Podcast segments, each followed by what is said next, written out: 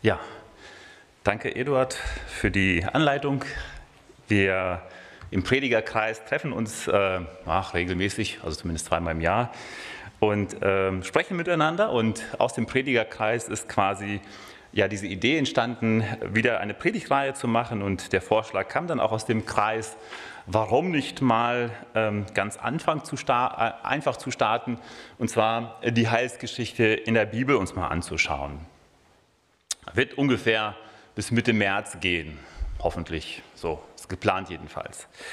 Ähm, warum machen wir das? Ähm, ich weiß nicht, wer von euch schon mal ein Puzzle zusammengebaut hat. Wahrscheinlich die meisten. Zumindest wisst ihr, was ein Puzzle so bedeutet. Und wenn du so ein einzelnes Stück in die Hand nimmst, dann weißt du nicht, was das komplette Bild ist, weil es einfach irgendwie ein Teil davon ist. Und ähm, es sagt dir möglicherweise auch nicht viel. Und ähm, es kann dem einen oder anderen auch manchmal hier im Gottesdienst so gehen, du kommst da hin und sagst, ja okay, das äh, stimmt ja, was, du, was da gesagt wird und das ist sehr wahrscheinlich auch wahr, aber wie gehört denn das eigentlich ineinander? Also was ist denn jetzt eigentlich das große ganze Bild? Und wenn man diese Puzzlestücke dann ineinander fügt, dann gibt, ergibt das irgendwann mal ein Bild und du sagst, ah, okay. Ja? Und es, diese Predigtreihe ist ein Stück weit etwas, das ja ineinander gehört und dann auch ein gesamtes Bild ergeben soll. Und das zweite Bild, das ich mitgebracht habe, ist das einer, einer Schule. Also äh, jetzt äh, waren wir alle mal in der Schule oder sind in der Schule oder sind eben halt noch nicht sechs Jahre, also mehr Möglichkeiten gibt es nicht. Und ähm, dann, wenn du in der Schule warst, dann äh, hast du nicht sofort mit dem Matheunterricht der dritten Klasse angefangen. Also vielleicht mit Zahlen, die irgendwie dreistellig sind. Sondern in der Klasse 1 fängst du womit an? Dann mit den einstelligen Zahlen erstmal. Ne? Und dann bewegst du dich im Raum von 10, 20 und vielleicht von 100.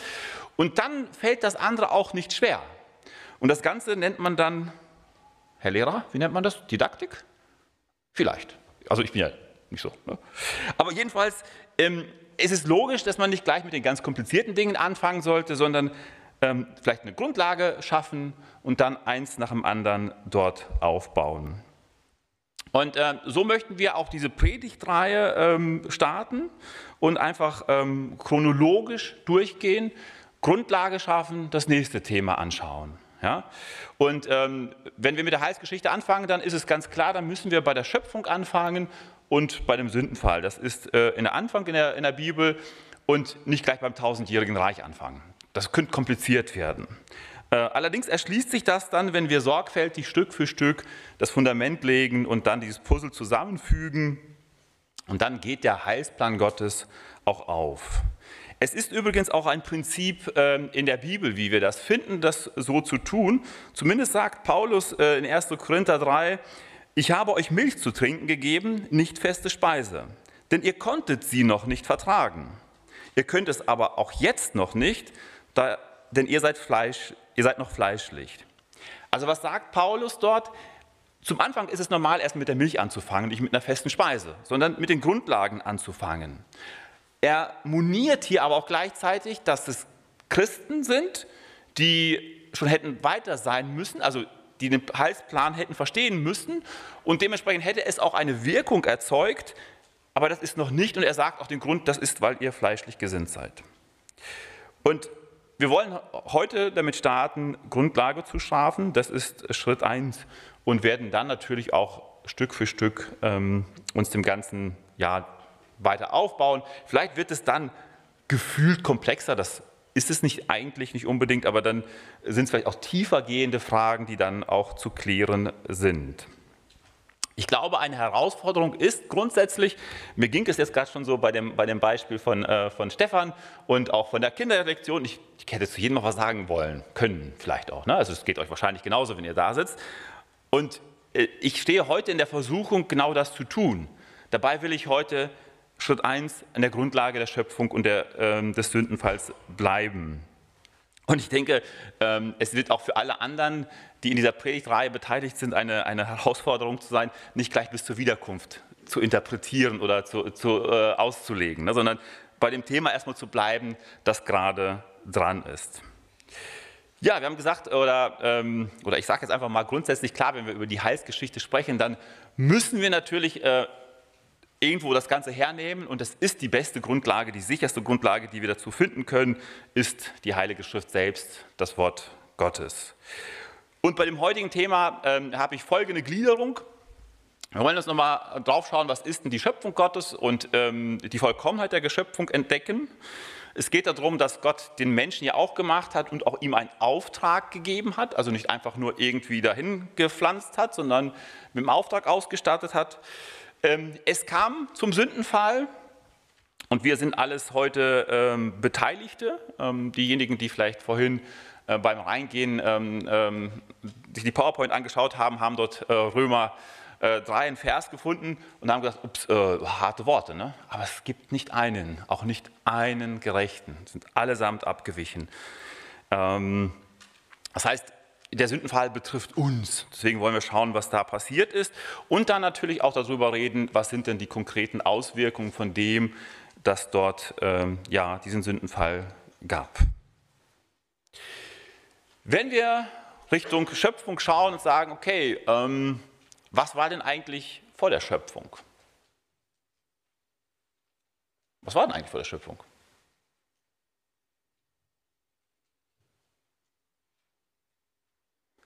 Eins ist klar, Gott war schon da. Viel mehr können wir nicht sagen. Aber vor der Schöpfung war Gott schon da, weil Gott war immer da. Gott ist da. Und wenn das vielleicht auch ein bisschen abgedroschen klingt im ersten Augenblick, ist es etwas, was Wahrheit ist. Im Psalm 90, äh, das ist das Gebet von Mose, dort steht, ehe die Berge geboren waren und du die Erde und die Welt erschaffen hattest, von Ewigkeit zu Ewigkeit bist du Gott. Gott war schon da. Er war schon immer da. Und ihm ging es übrigens auch gut und er hatte, es gab auch nichts, was ihm fehlte. Also er hat nicht die Erde geschafft, geschaffen, weil er sagt, da, mir fehlt da irgendwas. Also irgendwie ist das Ganze nicht vollkommen. Irgendwas, irgendwas braucht es noch. Gott hat keinen Bedarf. Er ist bedürfnislos, weil er hat einfach alles. Aber Gott entschied sich, die Erde zu machen. Und äh, im Laufe der Predigtreihe werden wir natürlich auch nochmal drauf schauen, dass diese Entscheidung, die Erde zu machen, natürlich viele Detailentscheidungen äh, brauchte. Also es war nicht einfach so diese Idee, lass uns mal eine Erde machen, zack, äh, Entscheidung getroffen, Erde gemacht. Und dann würde Gott ja von dem, was dann danach passierte, überlaufen werden und er müsste praktisch Folgeentscheidungen als Reaktion zeigen. Aber das ist nicht so. Gott hat damals, als er die Erde geschaffen hat, mit all den Aspekten, den einzelnen Entscheidungen, die dazugehörten, die waren beinhaltet und Gott war sich dessen absolut bewusst. Genau, ansonsten wäre es ja alles, wie gesagt, eher Reaktion. Er hat alles bedacht, im Gegensatz zu uns. Also, ich weiß nicht, wie es dir geht, also wenn du eine Entscheidung triffst, ähm, über wie viele Schritte hinter der Entscheidung denkst du noch nach? Also sind es dann vielleicht die ersten zwei, drei Sachen oder kannst du, wenn du Entscheidungen triffst, und es gibt bestimmt, ne, also will ich euch nicht unterstellen, dass ihr keine guten Entscheidungen getroffen habt im Leben, mit Sicherheit, aber wie häufig treffen wir auch mal leichtfertig eine Entscheidung und merken dann, hoppala, jetzt brauchst du die Korrektur oder die Korrektur und war die Entscheidung überhaupt eine gute und eine richtige? Gott hat diese Entscheidung nie hinterfragt, es, äh, sondern Gott hat diese Entscheidung getroffen mit all den Dingen, die danach auch noch dazu gehörten. Und in 1. Mose, da wo wir heute sind, ähm, da steht dann einfach geschrieben, ne, wenn ihr 1. Mose aufschlagt, dann äh, merkt er genau das. Das Erste, was da steht, Gott machte Himmel und Erde. Das ist das, was Gott macht. Und wenn wir sagen, Gott machte Himmel und Erde, dann ähm, äh, muss man sich überlegen, was bedeutet das dann eigentlich, dieses Machen? Ähm, viele von uns und ich jetzt auch gerade wieder äh, weiß, was es bedeutet, ein Haus zu bauen. Und ähm, wenn wir ein Haus bauen, dann ist dort nichts. Häufig ein Grundstück, vielleicht eine Wiese, vielleicht muss man ein paar Bäume wegmachen. Ähm, aber da ist nichts. Und wir werden schöpferisch tätig. Ja? Wir nehmen vielleicht einen Architekten, einen Statiker, der sich dann Gedanken macht, wie das Haus auch aussehen soll, wie das, was es auch braucht, damit es dann nachher auch vielleicht die Chance bekommt, 100 Jahre, vielleicht auch 50 Jahre zu stehen. Und dann sind endlich wir an der Reihe zu schöpfen. Wir nehmen Baumaterial und bauen vielleicht 10 Monate, vielleicht sind es auch 12, 18, 20, was auch immer. Und irgendwann steht das Haus fertig und wir sagen, wir sind Erbauer des, dieses Hauses, selbst gemacht. Ja? Aber wenn man genau hinschaut, haben wir nur Vorhandenes genommen. Also wir haben vorhandenes Baumaterial genommen, wir haben all diese Dinge genommen und haben die zusammengefügt, bereits vorhandenes, und haben daraus etwas anderes gemacht. Unter der Anleitung des Bauplans, der der Architekt dann ähm, entworfen hat. Gottes Arbeitsweise ist so ganz anders.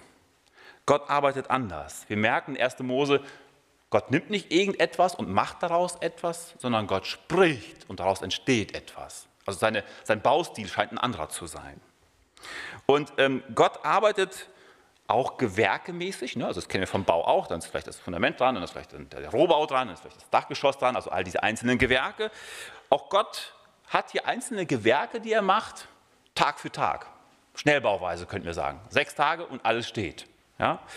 Und wenn wir hinschauen, Tag 1, und äh, ich habe einfach mal so ein Bild mitgebracht von einer schon fertigen Schöpfung. Also es gibt ja viele Möglichkeiten, dort Bilder zu finden.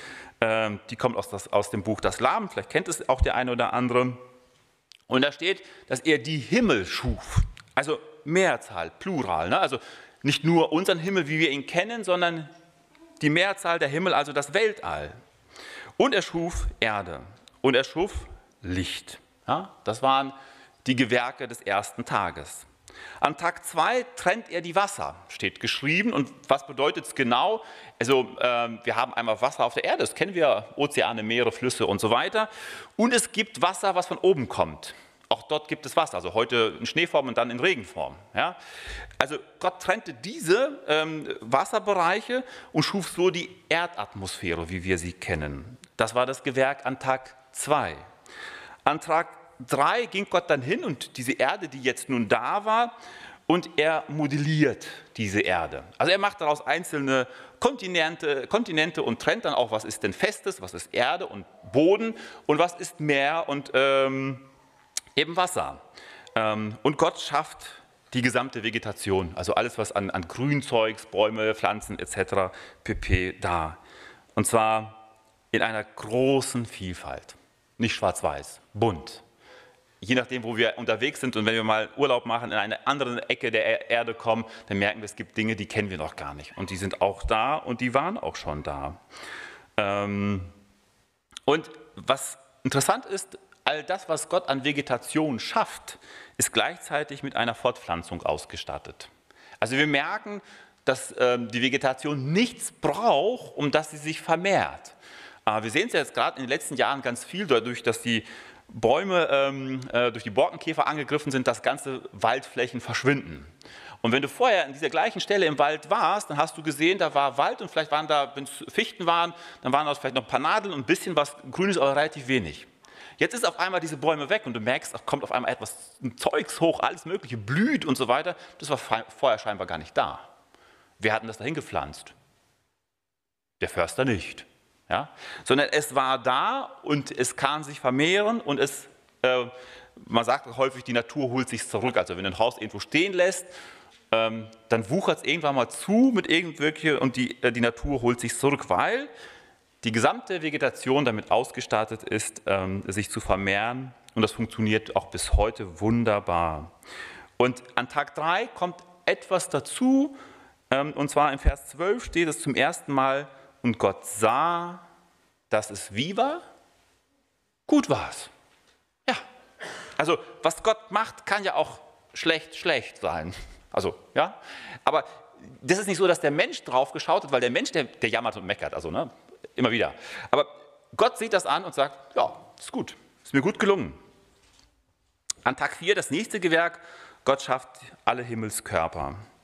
Natürlich mit besonderem Einfluss für uns, für die Erde hier Sonne und Mond, ne? also die wahrscheinlich den stärksten Einfluss haben von dem, was an Himmelskörpern so sichtbar ist.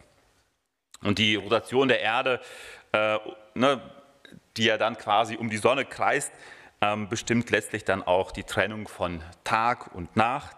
Und auch hier steht in Vers 18, Gott sah, dass es gut war. Auch das ist gut gelungen. An Tag 5 schafft Gott Leben im Wasser und im Himmel. Also alles, was im Meer ist oder in den Gewässern ist und alles, was fliegt. Und auch hier in Vers 21, und Gott sah, dass es gut war. Hier kommt noch etwas dazu. Wir waren ja vorher bei, bei ähm, Himmelskörper, bei Erde und Wasser und bei Vegetation. Und hier kommt noch eins dazu, und Gott, in Vers 22 steht es, und Gott segnete sie und sprach, seid fruchtbar und vermehrt euch und füllt das Wasser in den Meeren und die Vögel sollen sich vermehren auf der Erde. Gott segnet und gibt einen Auftrag äh, der Tierwelt, wenn man so will. Also nicht allen, es kommen ja an Tag 6 noch welche dazu. Denn an Tag 6 schafft Gott nämlich die Tierwelt und den Menschen. Der Mensch ist, und das wird noch sehr stark hervorgehoben, nach einem besonderen Muster gemacht. Und Gott sprach, lasst uns Menschen machen als unser Bild, uns ähnlich. Übrigens, das ist schon etwas sehr, sehr Interessantes, wenn man dort liest, dass, dass Gott uns nach seinem Bild gemacht hat. Das heißt, wir sind ähm, Gott ähnlich von dem, wie der Mensch funktioniert, zumindest funktionierte bei der Schöpfung. Ähm, aber hier ist sogar noch eine Kleinigkeit, die mich sofort aufhorchen ließ. In Vers 26 steht, lasst uns Menschen machen. Merkt ihr? Gott war in der Vielzahl dort am, am Werk. In der Schöpfung des Menschen wird es nochmal richtig deutlich sichtbar, wer war denn jetzt nun der Schöpfer? Wer ist denn Gott? Wer ist denn dieser Gott Schöpfer? Es ist der dreieine Gott. Ja? In der Schöpfung ist die Dreieinheit Gottes genauso wirksam wie bei dem Kommen Gottes auf die Erde, wie auch beim Erlösungswerk und wie auch in der Gesamtheit. Gott ist immer gemeinsam am Werk. Und Gott macht uns oder macht den Menschen nach seinem Ebenbild. Und ähm, das war praktisch dann an, an, Tag 6. Und jetzt ist das Werk dann fertig. Und am Ende des Tages, also am, am sechsten Tag nach der Fertigstellung der Schöpfung, sagt Gott in Vers 31, und Gott sah alles, was er gemacht hatte, und siehe, es war sehr gut was. Da war es nur gut, jetzt ist es sogar sehr gut. Also, so jedenfalls die Elberfelder. Ne?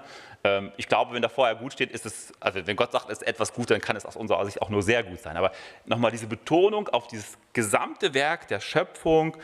Gott sah alles, was er gemacht hatte und siehe, es war sehr gut. Was soll das heißen? Das soll heißen, an der Schöpfung Gottes gibt es nichts zu meckern. Allerdings muss man auch sagen, die Schöpfung, die Erde hat sich stark verändert zu dem, wie Gott sie gemacht hat. Und wie wir sie heute erleben, wir erleben sie heute nicht im Originalzustand. Nicht so, wie sie damals war, als Gott sie gemacht hatte. Ja? Ähm, die Schöpfung war perfekt. Das Ökosystem funktionierte perfekt. Tier und Mensch konnten miteinander leben. Äh, in Kapitel 1 sieht man auch, Gott hat Tier und Mensch als Vegetarier gescha äh, geschaffen. Vielleicht sogar als Veganer, weiß ich gar nicht, das steht nicht, aber auf jeden Fall haben sie nicht Fleisch gegessen, steht. Und sie fügten sich also gegenseitig kein Leid zu. Und die Vielfalt und Pracht der Schöpfung ist auch heute noch sichtbar. Also auch wenn sie jetzt schon verändert und verzerrt ist, ähm, so ist es doch heute immer noch zu sehen, wie wunderbar diese Schöpfung ist. Ich bin immer wieder erstaunt, dass, äh, wie leichtfertig Menschen über Schöpfung reden und ähm, dabei ist äh, Wissenschaft in erster Linie eins Beobachter. Ja, sie können beobachten und Dinge äh, sammeln und notieren, das ist fantastisch. Aber ich habe noch nie gesehen, dass ähm, ein, ein Wissenschaftler einen Samen geschaffen hat und der dann sich auch noch weiterhin fortgepflanzt hat. Ja, also beobachten und wie das geht und das verändern, das können sie schon. Aber etwas zu schaffen, habe ich noch nicht gesehen. Ja, ähm, das heißt, wir sehen, hier ist jemand am Werk und das ist Gott allein. Ähm, und es ist so, in Römer 1,20 äh, können wir deutlich erkennen, dass der Mensch heute noch an dieser Schöpfung Gott erkennen kann. Ähm, denn sein unsichtbares Wesen, sowohl seine ewige Kraft als auch seine Göttlichkeit, wird seit Erschaffung der Welt in dem, in dem Gemachten wahrgenommen und geschaut. So steht es in Römer 1, 20. Ja, das heißt, jeder kann heute auch noch in dieser perfekten Schöpfung Gott erkennen. Ja, Gott hat alles gemacht, also auch den Menschen gemacht. Ähm, auf dem Bild sehen wir Adam und Eva. Ähm, was hat denn eigentlich der Mensch für einen Auftrag bekommen? Der Mensch ist ja, wenn man das so sieht, ist ja die Krone der Schöpfung. Also anders kann man es nicht sehen, weil er auch mit einem besonderen, ähm, einem besonderen Bild gemacht ist, nach Gottes Bild. Und äh, er kommt jetzt nun ins Rampenlicht der Schöpfung und bekommt von Gott eine Aufgabe, einen Auftrag. Und der ist schon auch in, ähm, äh, in 1. Mose schon sichtbar und lesbar. Äh, in Vers 26, und Gott sprach, lasst uns Menschen machen als unser Bild, uns ähnlich, und fügt dann direkt dazu, sie sollen herrschen, und zwar über alle Lebewesen. Die erste Bestimmung des Menschen wird dann auch nochmal in Vers 28 bestätigt. Und ähm, ich muss da kurz überlegen, habe gedacht, warte mal, das Wort herrschen, ich weiß nicht, ähm, welchen, äh, was euer erster Impuls ist, wenn ihr das hört, herrschen. Ich habe gemerkt, bei mir ist häufig das Wort herrschen erstmal negativ äh, hinterlegt, interessanterweise. Weil wenn mich jemand beherrscht, mag ich das nicht so gerne. Und ähm, Gott ähm, gibt den Auftrag, die, der Mensch, die Schöpfung soll herrschen. Das heißt, dieses Herrschen, was Gott dort meint, ist nicht negativ belegt, sondern es bedeutet etwas ganz anderes. Es ist viel mehr wie Fürsorge übernehmen, Verantwortung tragen, anleiten, vielleicht strukturieren und so weiter. Ja?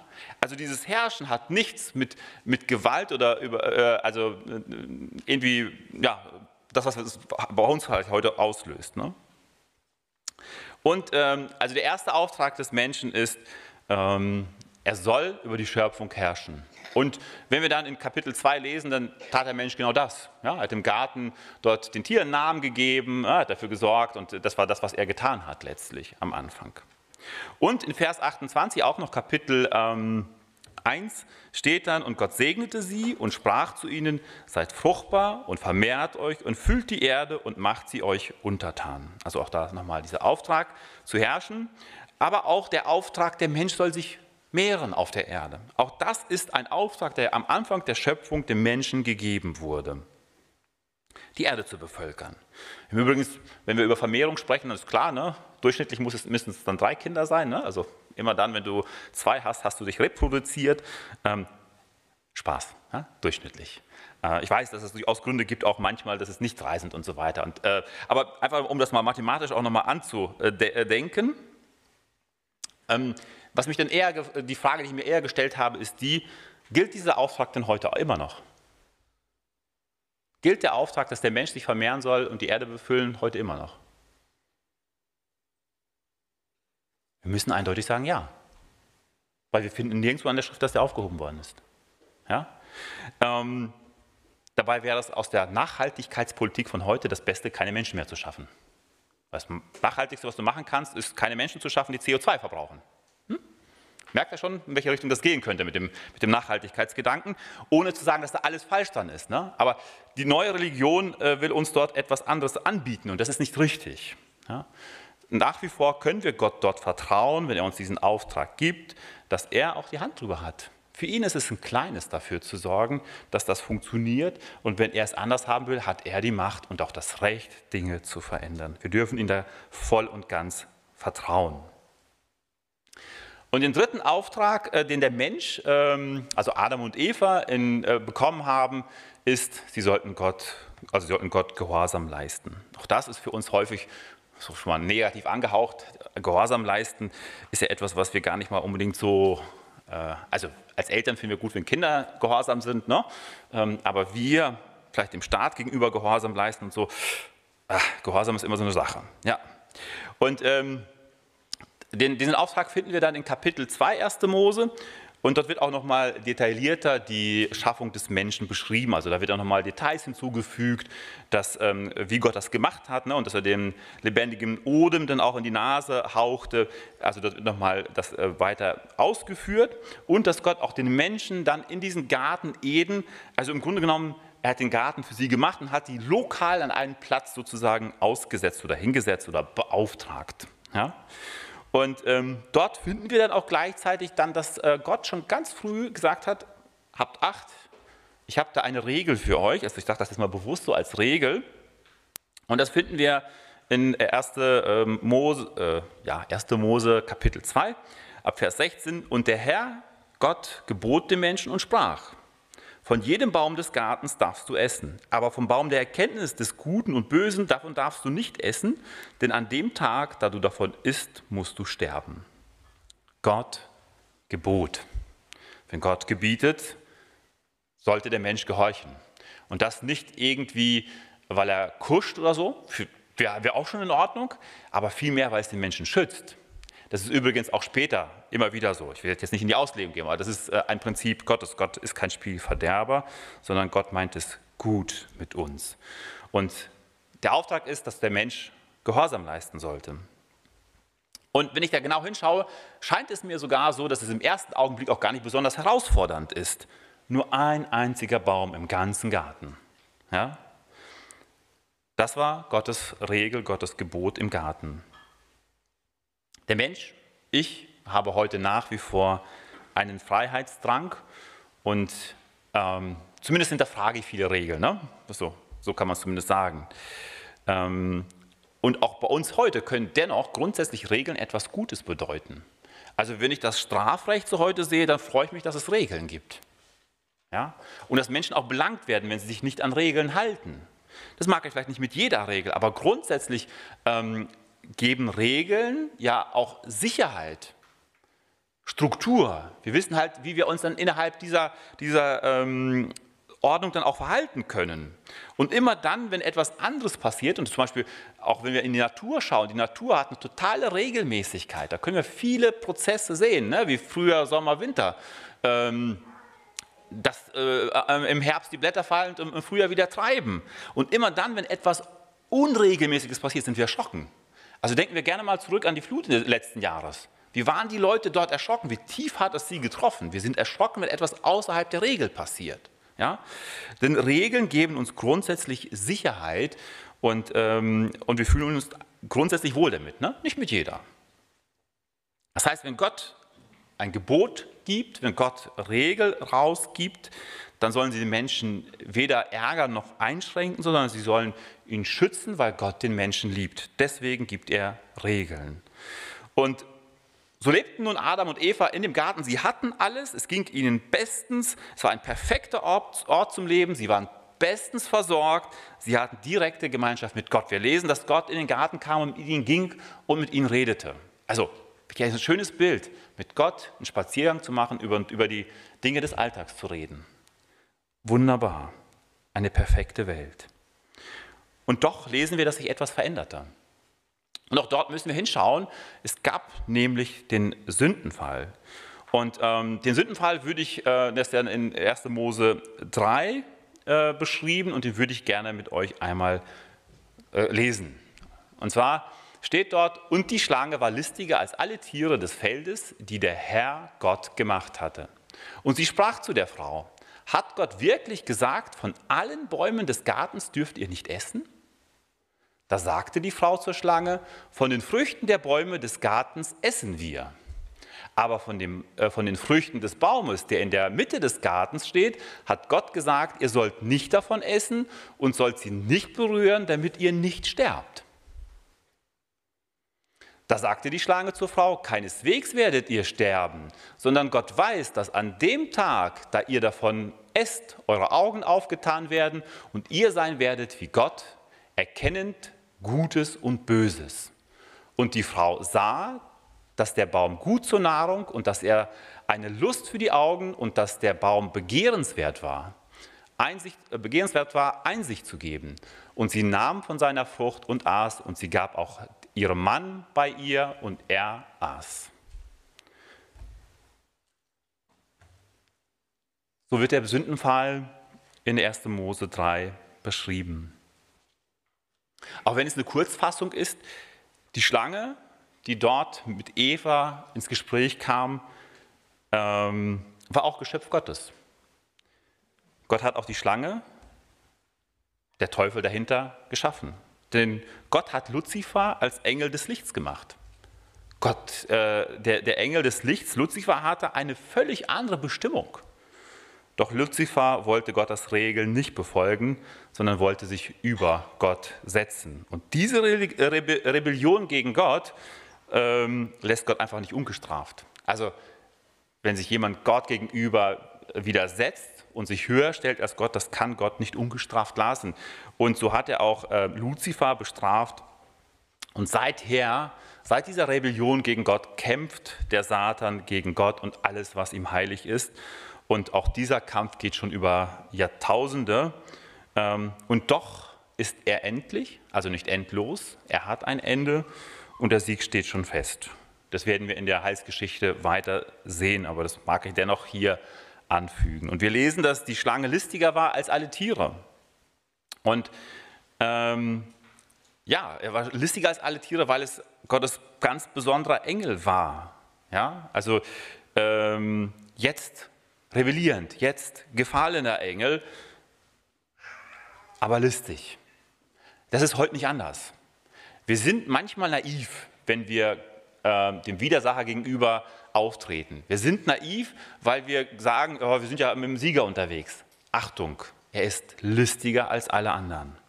Ja, es geht nach wie vor eine Gefahr vom Satan aus. Das sollten wir uns ganz klar bewusst sein. Und der Satan, wie er hervorgeht, das ist, äh, das ist interessant. Ne? Also wenn wir das ähm, zurückgehen, ähm, was macht der Satan? Er kommt mit einer Halbwahrheit um die Ecke. Er sagt, hat Gott wirklich gesagt, von allen Bäumen des Gartens dürft ihr nicht essen? Das ist ja nicht richtig. Er unterstellt etwas. Gott hat ganz klar gesagt, ihr dürft essen, nur von einem nicht. Und er sagt, von allen Bäumen des Gartens, Gartens dürft ihr nicht essen? Ah, schon leichte Provokation. Ne? Also äh, heute würde man rhetorisch sagen, kluge Frage gestellt, jetzt muss der Mensch antworten. Weil entweder sage ich ganz klar, doch, wir dürfen von allen essen, oder er sagt, ah, es hat eine Einschränkung. Also es fordert zum Gespräch auf. Also eine listige Vorgehensweise. Äh, und Eva antwortet im Grunde ganz folgerichtig. Sie sagt, na Moment, wir dürfen von allen Bäumen essen. Also sie stellt es im Grunde genommen richtig. Wir würden sagen, hey, ist ja sogar vielleicht mutig. Äh, wir dürfen schon von allen Bäumen essen. Wir dürfen nur von dem einen Baum, der in der Mitte des Gartens steht, nicht essen. Das ist es. Ne? Und sie sagt auch und führt es ja auch noch weiter aus. Der Satan hat gesagt, nur essen dürft ihr nicht, oder? Und Eva sagt, noch nicht mal anfassen. Noch nicht mal anfassen von dem Baum. Auch das bedeutet der Tod. Das heißt, Eva wusste sehr wohl, wie Gottes Gebot oder wie Gottes Regel war. Diese Regel, ähm, die Eva ja hier auch ausführt, damit ihr nicht sterbt, war ja nicht einfach irgendwie eine leere Drohung, also keine Worthülse. Ne? Wir, wir, kennen es ja manchmal auch, ähm, dann, dann, dann, geben wir eine Drohung heraus, wenn du das machst, dann bedeutet es das und das, nachher halten wir es noch nicht mal. Ne? Also wir wollen es einfach Druck aufbauen, so nach dem Motto, haltet euch bloß davon fern. Aber Gott ist anders. Wenn Gott sagt, ihr werdet, dann ist das so. Die Frage ist, wie gehen wir denn damit mit den äh, Dingen, äh, die Gott uns sagt, um? Also wir merken, Eva und, äh, und Adam äh, kamen dann tatsächlich in die Bredouille und haben auf einmal angefangen, neu zu denken. Wie oft hinterfrage ich die Wahrheiten der Schrift? Wie oft interpretiere ich sie vielleicht für mich, so wie es mir einfach dann passt? Ähm, wo hole ich mir eine Erlaubnis aus der Schrift und so weiter? Weil eins ist klar, wenn wir eine Idee, eine Ahnung haben, was wir wollen, betrügt unser Hirn uns jeden Tag und sucht nach Antworten, die uns gefallen. Wir denken sehr subjektiv. Wir suchen auch sehr subjektiv. Wir sagen immer, wir sind objektiv. Das ist äh, gar nicht so einfach, um ehrlich zu sein. Und ähm, genau wie, äh, wie, wie bei Eva greift der Satan auch heute häufig an, indem er uns eine andere Option bietet, vielleicht eine andere Betrachtungsweise, vielleicht auch gemischt mit der Wahrheit, damit wir dem auf den Leim gehen. Es wäre für uns einfacher, wenn es schwarz-weiß gegenüberstehen würde, aber so, ähm, der Satan ist listig, haben wir gesagt.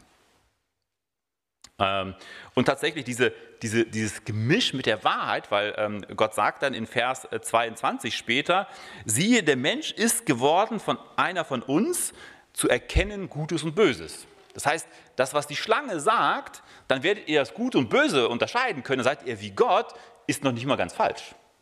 Weil Gott sagt nachher, ja, jetzt sind sie einer wie wir. Er kann jetzt Gutes und Böses unterscheiden. Ja? Listig, listig. Ja, Adam und Eva sterben nicht sofort, zumindest nicht körperlich sofort, sondern körperlich sterben sie langfristig. Also ab dem Tag der Sünde ist der Tod sozusagen eingeläutet bei den beiden und findet ähm, verzögert statt, ist aber am Werden. Aber was viel mehr ist, der Mensch ist von Gott getrennt. Und wenn wir langfristig über dieses Leben hinausschauen, okay, dann ist die Frage, was bist du ohne Gott? Wie lebst du ohne Gott in der Zukunft? Da merkst du, in der Zukunft, in der Ewigkeit ist Leben das, was mit Gott in Verbindung ist, was mit Gott in Gemeinschaft ist. Und das heißt, geistlich, äh, geistlich gesehen sind sie sofort gestorben. Diese Trennung war sofort da. Und je nachdem, wie du es dir genau anschaust, ähm, Es ist immer interessant, wenn du Menschen äh, kennenlernst, die auf dem äh, Sterbebett sind, dann sagen sie, das Leben war kurz. Heute mit 45 denke ich, warte mal, das ging doch schnell. Ja? Ähm, rückblickend, natürlich nach vorne hin, sind 45 Jahre noch ganz lange hin, aber dies, äh, wir merken fest, warte mal, lang ist das Ganze nicht. Ne? Auch körperlich nicht lang.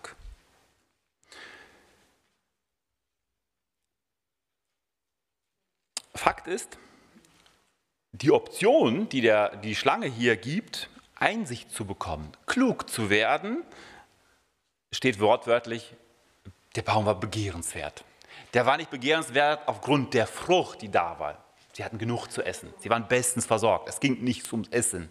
Aber sie haben gemerkt, warte mal, auf diese Art und Weise, Lust für die Augen, ne, auf einmal, jetzt ist es begehrenswert.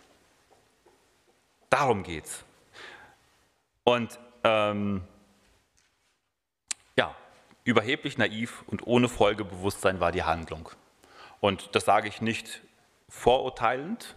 Ähm, wir sind kein Stück besser, kein bisschen, zumindest nicht in der Summe. Ja, also vielleicht triffst du auch mal immer wieder mal gute Entscheidungen. Und Gott sei Dank ist das so, das dürfen wir auch und auch recht als, äh, als Kinder Gottes. Aber ähm, immer wieder gibt es vielleicht die Momente, wo du überlegst, warte mal, was würde ich denn machen, wenn ich, wenn ich jetzt Adam und Eva war, wäre? Ja, das Gleiche. Entschuldigung, wir sind kein Stück besser. Wer glaubt, wir wären besser, der hat jetzt schon quasi, äh, geht dann jetzt schon quasi in die Überheblichkeit. Ja, ähm, Adam und Eva haben von der Frucht gegessen und was waren denn die Folgen? Was war denn die Auswirkung dieses äh, Sündenfalls? Ach ja, das Bild habe ich euch vorenthalten, ähm, aber ist auch nicht so schlimm. Was war denn letztlich die Auswirkung des Sündenfalls? Es gab Auswirkungen, und zwar gab es Auswirkungen, die sofort geschahen, also es gab sofortige Konsequenzen, es gab natürlich Dinge, die erst langfristige Auswirkungen hatten und wir werden auch mal schauen, okay, was bedeutet es denn? Ähm, ja, es bedeutet eben halt, dass die Sündhaftigkeit der gesamten Menschheit und äh, am Ende des Tages kündigt hier Gott schon sehr früh auch einen Retter, eine, eine Lösung sozusagen an.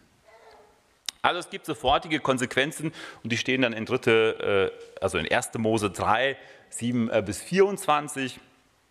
Und es, es geht eigentlich, es beginnt damit, dass dort geschrieben steht, da wurden ihrer beiden Augen aufgetan.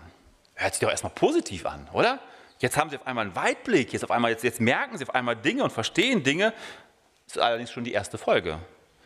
Ähm, weil jetzt stellen sie auf einmal fest, vorher war es egal, ob sie nackt waren oder nicht. Jetzt stellen sie auf einmal fest, uppala, äh, wir sind ja nackt.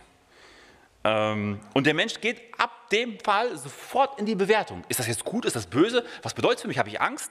Äh, wir merken, ähm, die zweite Konsequenz war, der Mensch fürchtet sich nackt zu sein und er versteckt sich. Er hat Angst. Angst hat große Augen. Angst äh, führt zu, äh, zu, Dingen, die rational häufig nicht erklärbar sind, weil wir dann emotional handeln und ähm, dann vielleicht auch eben ähm, ausbrechen. Und hier Adam und Eva, die mit, mit Jesus oder mit, mit, mit Gott, mit der Dreieinheit Gottes per Du waren, gemeinsam Spaziergänge gemacht haben, haben auf einmal für ihren besten Freund Angst. Also, es ist krass. Also ich fand, also wenn ich das lese, ist es verstörend. Wenn du, stell dir vor, du, hast vielleicht Knatsch mit deinem besten Freund und dann hast du auf einmal Angst vor ihm und versteckst dich vor dem. Das ist äh, die Folge, was hier geschrieben steht. Der Mensch bekommt es mit der Angst zu tun. Das ist verstörend. Das dritte ist, der Mensch versteht auf einmal sein Vergehen. Er merkt, dass es nicht richtig war. Doch was macht er? Er sucht die Schuld, was wir heute häufig immer noch tun, bei anderen. Suchen die Schuld beim anderen, finden Ausreden und Erklärungen, Entschuldigungen, warum mich das irgendwie so passiert ist und so weiter. Ist der, heute, der Mensch heute immer noch so. Die ähm, vierte Konsequenz, die Adam und Eva zu spüren bekamen, und das war vielleicht sogar die, die deutlichste an der Stelle auch, äh, oh doch, das Bild lassen wir mal stehen, vielleicht auch die, die, die deutlichste, ähm, sie wurden aus dem Garten verwiesen. Jetzt hatten sie diesen perfekten Ort von Gott gemacht, perfekt. Sie wurden aus dem Garten verwiesen und hatten dort keinen Zutritt.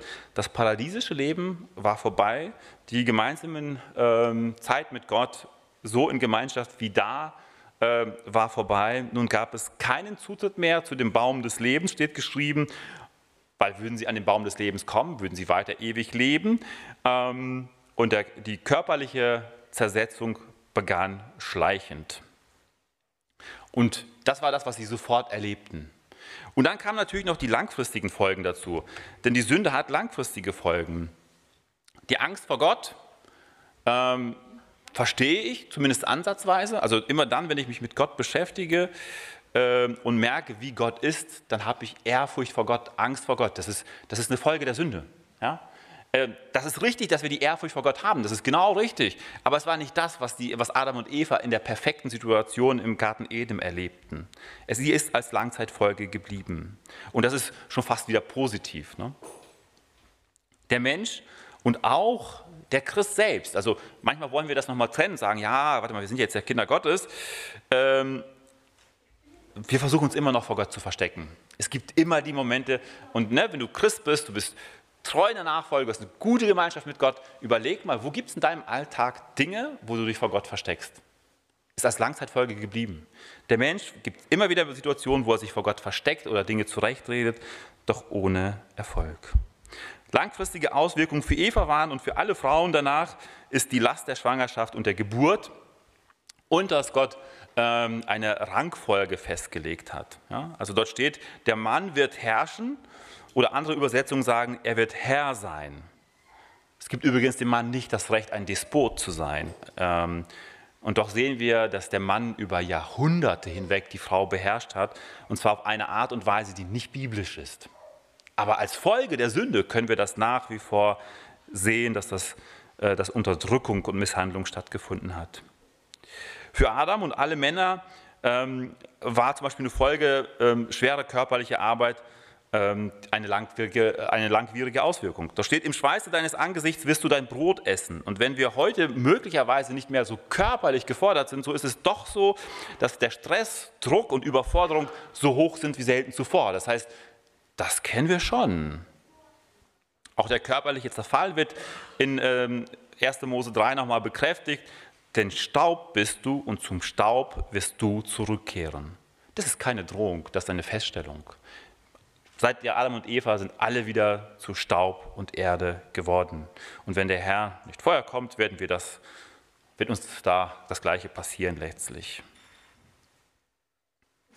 Ja, möglicherweise überlegst du, ähm, und ich habe ja gesagt, die ganze Menschheit ist dessen teilhaftig geworden. Ne? Und ich habe vorhin die Frage ja schon gestellt, vielleicht überlegst du auch mal und sagst, okay, äh, wenn ich Adam wäre, wenn ich Eva wäre, würde ich doch anders entscheiden. In Römer 2, Vers 1 steht, deshalb bist du nicht äh, zu entschuldigen, Mensch. Jeder, der da richtet, denn worin du den, den anderen richtest, verdammst du dich selbst, denn du, der du richtest, tust dasselbe. Wir wissen aber, dass das Gericht Gottes der Wahrheit entsprechend über die ergeht, die so etwas tun. Also alleine, wenn du den Gedanken sagst, oh, da hat Adam ja ganz schön Mist gebaut, warum hat er nur? Dann gehst du ja schon hin und richtest Adam.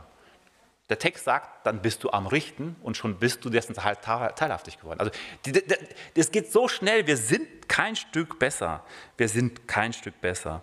In Römer 5, Vers 12 steht darum, wie durch einen Menschen die Sünde in die Welt gekommen ist und durch die Sünde der Tod, so ist der Tod zu allen Menschen durchgedrungen, ähm, weil sie alle gesündigt haben.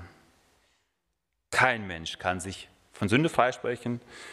Es gab vor Christus keinen, der fehlerfrei war und nach Christus gab es auch keinen, der fehlerfrei war, auch nicht einen. Wir sind durch und durch Sünder. Wir neiden, wir verleumden, wir verdrehen Tatsachen, wir lassen andere im schlechten Licht stehen, wir reden über andere, wir richten und urteilen. Und das sind alles keine harmlosen Dinge. Da war aber noch Mord, Totschlag, Ehebruch, Diebstahl noch nicht erwähnt. Ja? Wir, das sind alles keine harmlosen Dinge. Wir sind alle durch und durch Sünder. Auch wir haben die Folgen der Sünde, die Härte der Strafe absolut verdient, so viel steht fest. Hier aufzuhören wäre schlimm, äh, macht jedoch Sinn. Also ich habe überlegt, an der Stelle einfach aufzuhören. Ja? Ähm, damit, damit ich einfach mal in meinem Kopf sortiere und merke, wie auswegslos ich als Mensch mit meiner Sündhaftigkeit eigentlich bin.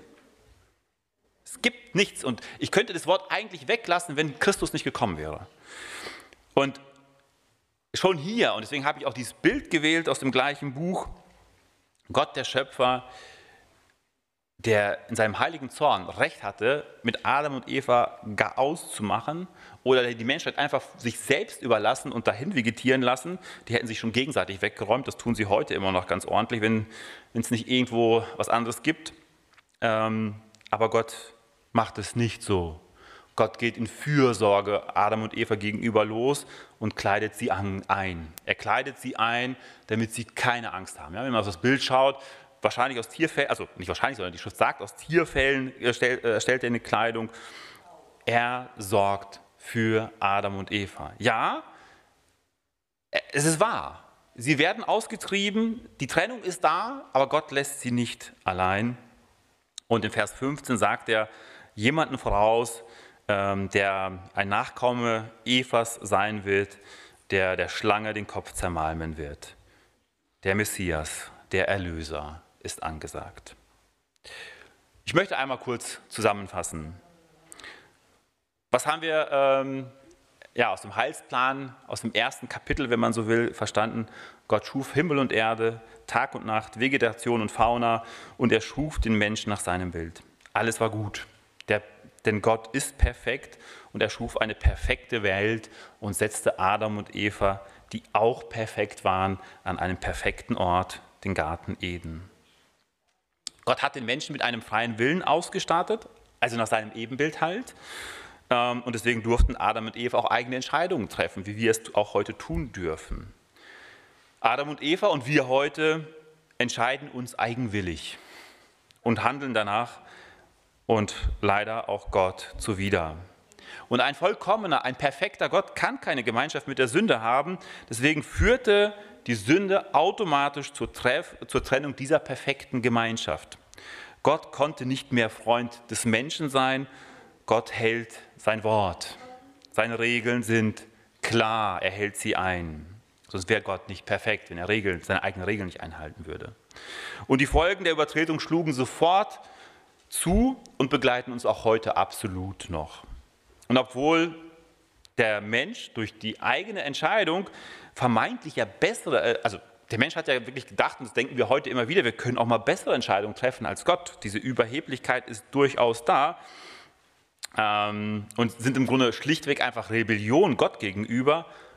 Gott vernichtet den Menschen nicht, sondern Gott gibt ihm eine Lösung oder bietet eine Lösung an. Hier in ähm, 1. Mose 3 sagt er diese Lösung voraus. Mehr nicht in 1. Mose 3.